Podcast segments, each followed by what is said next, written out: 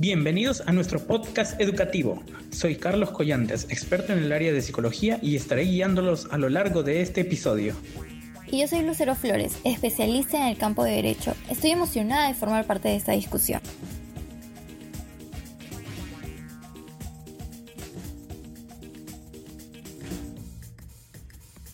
En el episodio de hoy hablaremos sobre una propuesta de mejora para el sistema de educación de nuestro país. La educación es un pilar fundamental para el desarrollo y progreso de nuestra sociedad. Sin embargo, existen desafíos y áreas de mejora que merecen nuestra atención.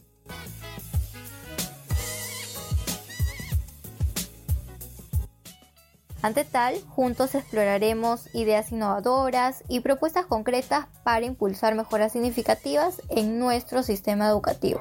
Nuestro objetivo es fomentar un diálogo constructivo y brindar información valiosa a nuestros oyentes. A continuación, quisiera presentar a algunos invitados que nos acompañarán el día de hoy, los cuales nos traen ideas realmente interesantes. Para empezar, quiero darle la bienvenida a la licenciada Gallegos, experta en el campo de comunicaciones. En primer lugar, gracias por la invitación a este programa, Carlos y Lucero. Este tema es muy amplio, ya que existen varios problemas a los que se enfrenta la educación en el Perú.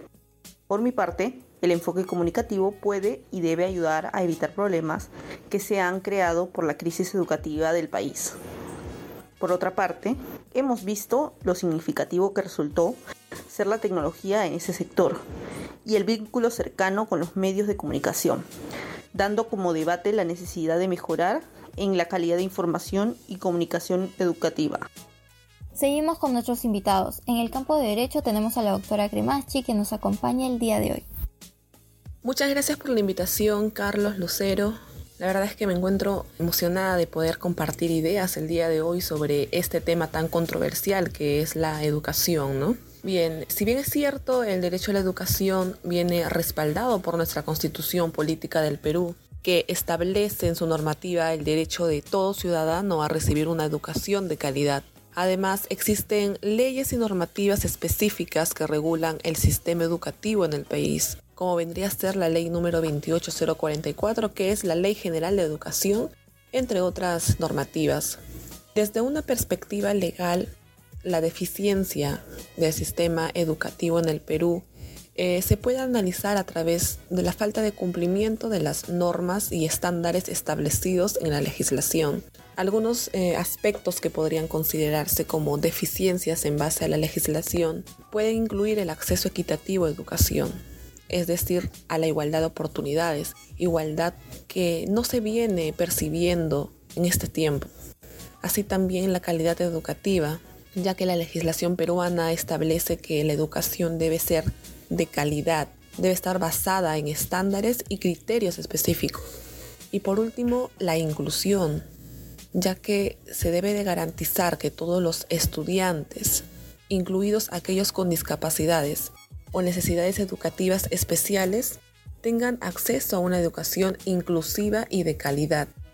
Siguiendo con el campo de derecho, este día también nos acompaña el doctor Garro. Mucho gusto, doctor. Agradezco mucho la invitación al podcast. Es un honor poder participar.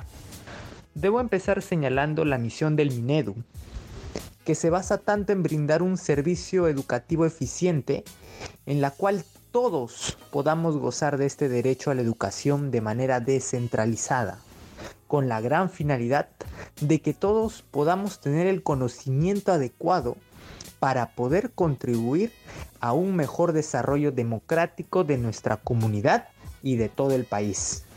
Pero es evidente la gran barrera que recae justamente en una malla curricular que no está actualizada o que no vemos que cubre las necesidades primordiales y actualizadas que necesitamos tener hoy en día.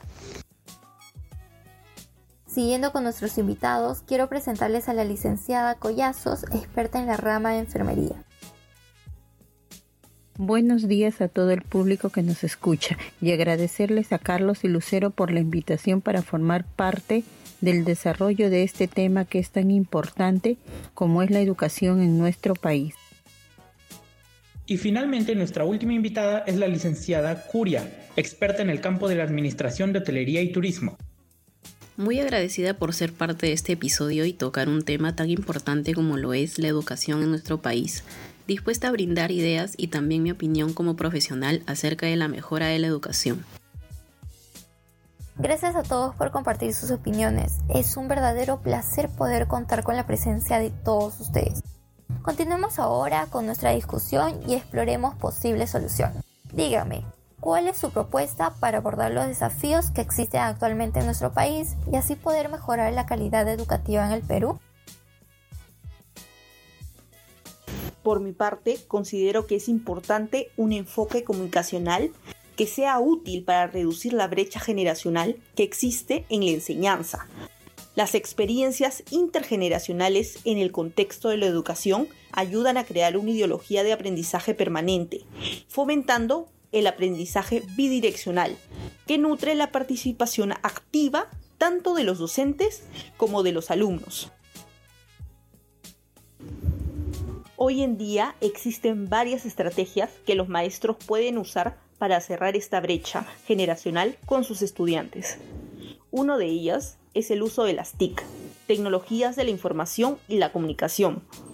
Por ejemplo, un estudio en el 2017 basado en un análisis de la brecha de cognición digital en contextos educativos urbanos y rurales, descubre que los programas de formación docente se orientaban bajo un modelo pedagógico diferente, como el modelo TPAC, para el uso de tecnología, integrando aspectos pedagógicos componentes tecnológicos y de conocimiento, capacitando así a los educadores para ser gestores de proyectos, en donde los estudiantes puedan asumir roles participativos y de responsabilidad, y los docentes solo ejerciendo como guías o mentores.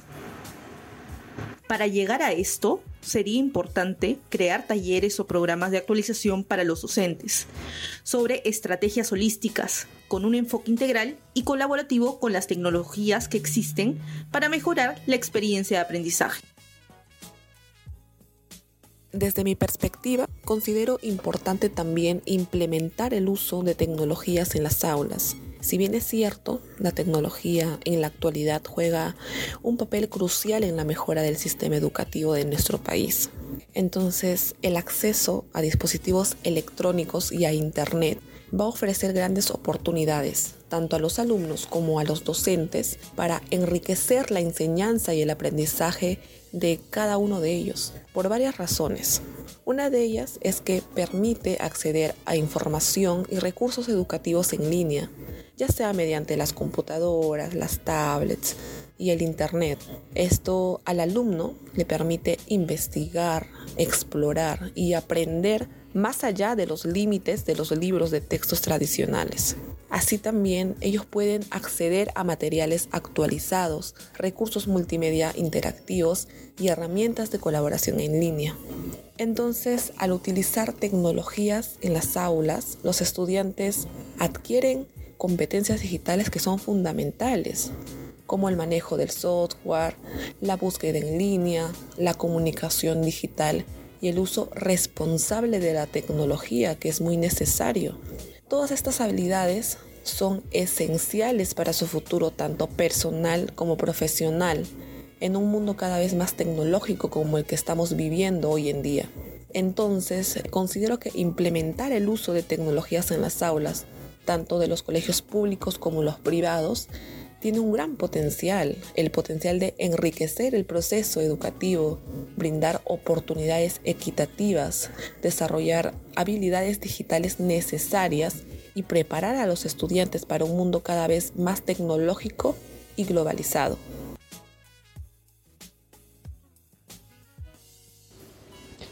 Para poder mejorar la calidad educativa en el Perú, es necesario mejorar la malla curricular, pero no enfocado en que las políticas del Minedu se configuren en Lima y que ésta a su vez se despliegue a las distintas regiones del Perú.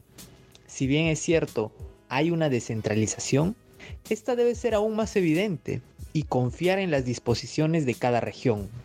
Y esto solo puede ser posible diseñando y dando la confianza a las distintas regiones del país para que establezcan una malla curricular regional, atendiendo las necesidades y el contexto que tiene cada región, generando una mayor inclusión al derecho a la educación, pero sin descuidar los pilares fundamentales que se espera de un egresado del centro educativo hoy en la actualidad.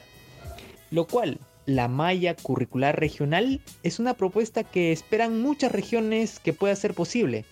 Inclusive Cusco ya está destinando parte de su inversión pública en el año 2022 para las investigaciones en la elaboración de una malla curricular regional. Y vemos que varias regiones también se están sumando a esta iniciativa y se espera que el Minedu le ponga mayor interés, ya que es una propuesta que evidentemente va a beneficiar a muchos estudiantes a nivel nacional. Claramente va a mejorar nuestra calidad educativa en el Perú. La educación para la salud es una buena estrategia porque nos va a ayudar para la promoción de la salud de la población, siguiendo los estilos de vida saludable y haciendo prevención en las diferentes enfermedades. Los métodos de educación para la salud son técnicas y procesos que nos permiten llevar el mensaje a la población.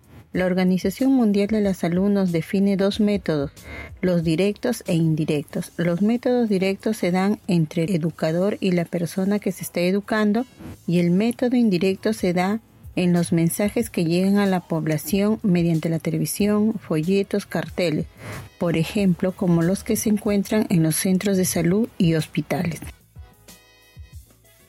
En mi opinión, yo diría mejorar la equidad en el acceso a la educación. Para esto es indispensable proporcionar programas médicos y nutricionales adecuados para todos los niños, redistribuir los gastos per cápita en educación para las áreas más pobres, promover programas para la inclusión de alumnos con necesidades especiales en las escuelas y dar una asistencia focalizada a las escuelas rurales, que incluya mayores salarios para los maestros rurales, así como mejorar sus competencias. Ok, muchas gracias estimados. Bueno amigos, con estas propuestas que nos han presentado hoy nuestros invitados, según mi parecer podrían tener un cambio significativo en el sistema educativo de nuestro país si se llegara a ejecutar estas propuestas de manera efectiva. Así es, además, la mejora de la calidad no es un desafío que podamos resolver de la noche a la mañana, pero con compromiso, voluntad y una visión a largo plazo podemos lograr un cambio significativo en beneficio de las generaciones futuras. Queremos agradecer a nuestros invitados por su valiosa contribución y a todos nuestros oyentes por acompañarnos en este viaje educativo.